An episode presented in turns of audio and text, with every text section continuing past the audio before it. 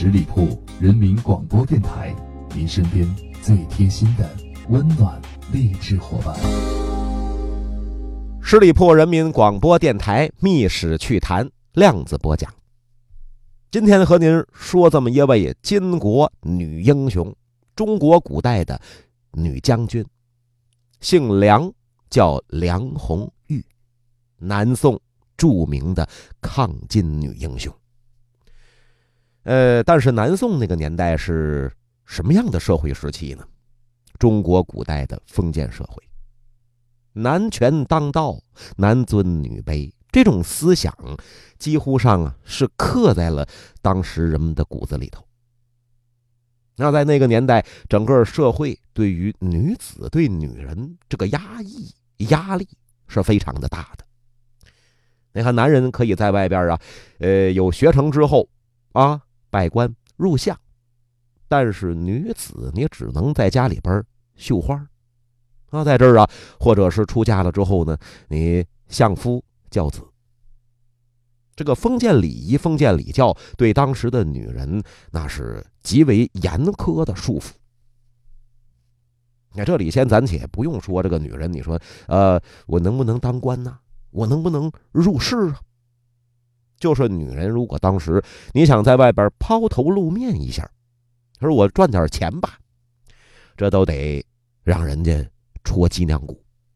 你看他们家这个女人呢，不守妇道啊，这叫做不守妇道。那家里边呃揭不开锅了，再加上如果说男人有病啊，家里边有这么个病号，这女人如果不出去赚钱怎么办？再加上如果上有老下有小，这一家人都没法活了。那就这样，我如果出去，我做个小买卖啊，我卖点小食品呢，别人都得指唤他，啊，这家这个女人不行，哎呀，出去养家糊口反而被人说成不行，这就是当时的这么一种社会现象。你纵使这名女人、这名女子，你有千般才能啊，万种手艺，最后也只能是蜗居在家里边，相夫教子，操持家务，侍奉公婆。那这个女人，呃，可以这么讲，这一辈子的这个价值全都记在男人身上了。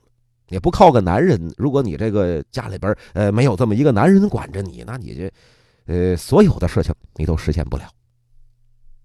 那更不用说当时呃有什么女戒呀、女规呀、三从四德、女子无才便是德等等，呃那个束缚啊多了去了，老了鼻子了。就是在这样的一个时代当中。梁红玉能够脱颖而出，在历史上，在史书当中，他就留下来响亮的名声。你看，现在一提梁红玉，啊，一知半解的都会有人知道，啊，这个梁红玉他是一个大英雄，啊，再了解多一点的说那是南宋时期著名的抗金英雄，仗打得好，金国不让须眉，这个名声在这个年代那是弥足珍贵。啊，所以，呃，出于这个好奇呀，也是稀奇。那物以稀为贵嘛，人也是这样。这个是凤毛麟角的女英雄，啊，在那个年代，对女人这种思想的这个压力之下，能出这样的一个人，这也是她的这个名声传奇的一个原因。那关于梁红玉，呃，这位女将军流传下来的故事真不少。首先说提一道菜，叫什么菜呀？抗金菜，抗金菜是什么菜？就是通常咱们所说的普洱菜，啊，这道菜和本文这个女将军梁红玉有关。那当时南宋时期，金军和宋军这个对峙啊，越加紧张，越来越强烈。而且当时金军确实比宋军强大，时不时这个金军就会组织南下攻伐，我打你南宋。传说南宋建炎五年，这金兀术率数十万大军南下，意欲啊就干嘛呀？一举我要打垮你南宋政权，啊，我来统治整个中华大地，一统中国。金军南下的时候，梁红玉和丈夫，她的丈夫是谁呀？这一提，那也是耳熟能详的大英雄，姓韩，叫韩世忠。啊，梁红玉和丈夫韩世忠正好就驻守在镇江。啊，镇江因为它这个地理位置太重要了，啊，军事要地一直以来都是宋金争夺的焦点。聂金军南下了，势必会直取镇江。是果不其然，这金军一路势如破竹，直朝此地而来，就奔镇江来了。梁红玉率军是亲临淮安，到淮安去了啊！我替我丈夫独挡一面，就在这儿要挡住金军。这宋金两军呢，肯定是相遇了，很快呀，打了几次恶仗。而在这个梁红玉的带领之下呀，鼓舞之下，宋兵斗志旺盛，金兀术损兵折将。金军的首领这个金兀术怒气冲天呐，气的是七窍生烟啊，发了誓了，呃，这发了狠了啊！我就要活捉梁红玉，因为他听说过梁红玉呀是一名美丽的女子啊，你这是个稀罕物啊！长得这么漂亮，还怎么能打仗？我把你生前的活拿拿过来之后啊，呃，我倒要看看你是一个什么样的女人。哎，他好了奇了，在这发誓，发完誓不能空口白牙这么说呀，那让手下人这个将官呢，呃，当兵的笑话。你看我们主帅呀，光会耍嘴，啊，说完就拉倒了，那不行，说完就得做，啊，做言起行吗？这是晚上，趁着天黑，派了几万人就把这淮安偷偷摸摸就给围上了。这呼啦超，那几万人是一点声响都没有，说明当时的金军这个管束训练也是非常到位的。这一看，虽然敌军呢围城了，在这攻打，但是梁红玉并不害怕，身披战袍是屹立城楼啊，高声呐喊，鼓舞全体的将士：“我们干嘛呀？我们和淮安城啊！”咱们是唇亡齿寒的关系呀，皮之不存，毛将焉附啊？和这个城共存亡，这是表率的作用，极大的鼓舞了宋军的士气。淮安城里边的老百姓也知道啊，城破之后那就是家破人亡之时，所以说一定全力支持梁红玉啊！你缺人我就出人，你缺粮我就出粮。军民同心同德，全城的父老乡亲是全力支援，呃，就把这金兵一波又一波的这个攻势全都给瓦解了。这几次交战下来，但是你说光有吃，没有产呢？你是上哪儿种地献种？来不及。这几次交战下来，城中粮草是日益紧缺，但是金军。把这淮安城围得跟铁桶一样，死死在这盯着，呃，就就在这瞅着，啊，打我也不跟你打了，我打不过你，但是你出来也甭想出来。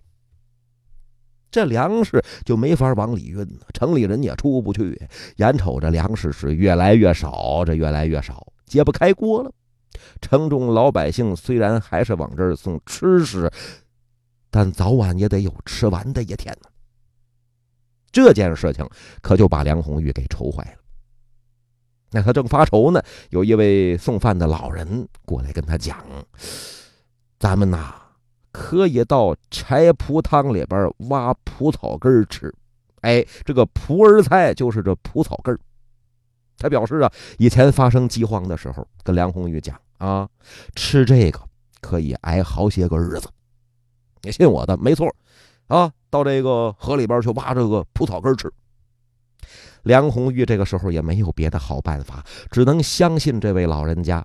这赶紧就吩咐士兵啊，你跟着老人呢去挖这蒲草根去吧。拿回来之后啊，给大军充饥。一听能有吃的东西呢，当兵的还不乐呀，蹦着高跟着哎，这老人家就去了。把这蒲草根挖回来之后，经过加工啊，该煮的煮，你说该加点调料就加点调料啊，分给士兵们吃。这有了吃的，人可就有体力了，打起仗来我就不怕你了。打败金兵是更有信心。就这样坚持了几个月，金兵金兀术这头啊，坚持不住了。你说城里边没有粮草，他这个粮草也得大老远往这运呐。他一看成本太高了，破城无望啊！而且呃，损失是越来越大。得了吧，我撤兵吧！啊，呃，我服了你了，梁红玉。于是乎啊，城里的宋军就是靠着吃蒲草根这取得了战争的艰苦胜利。从此之后，这个蒲菜根啊就被称作抗金菜了。时至今日，到了今天，这个蒲根菜经过各种各样精细的加工，已经算是一道特色美味了。说完了梁红玉的这个英雄事迹啊，这里边还有人呢提出来一个问题，什么问题呢？说梁红玉，我怎么听说她以前曾经是一名妓女呢？说到这个沉重的问题，在这儿啊做出回答。您说的没错。那刚才说她是抗金名将韩世忠的妻子啊，呃，又是抗金女英雄，这怎么跟妓女又联络到一块儿了？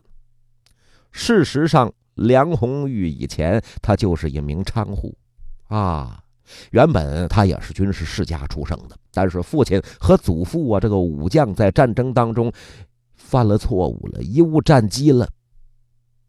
在战败之后被问罪，被杀头，家道中落。梁红玉是这么的，沦为妓女了。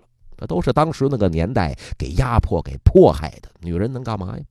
那刚才说了，什么都不让你干，什么都不让你干，这个人还得活着，又无依无靠，没有男人，那不成为妓女，成为什么呢？怪不了人家梁红玉啊，都是当时那个年代、这个时代造成的。那是后来出头之日来了。在镇压方腊的起义这个胜利的庆功会上，梁红玉在这儿出现了，当使女，啊，被韩世忠给看上了，跟着梁红玉是一见钟情，于是乎他就给梁红玉呀赎了身了。梁红玉跟了韩世忠之后，刚开始算是妾，啊，后来是韩世忠的原配夫人白氏去了世了，这梁红玉才被抬为继妻，呃，二媳妇变成大媳妇了。就成了韩世忠名副其实的妻子。十里铺人民广播电台《密室趣谈》，梁红玉，今天咱们就说到这儿，下一回再见。本期节目由十里铺人民广播电台制作播出。了解更多的资讯，请关注十里铺人民广播电台的公众微信和新浪、腾讯的官方微博。感谢收听，我们明天再见。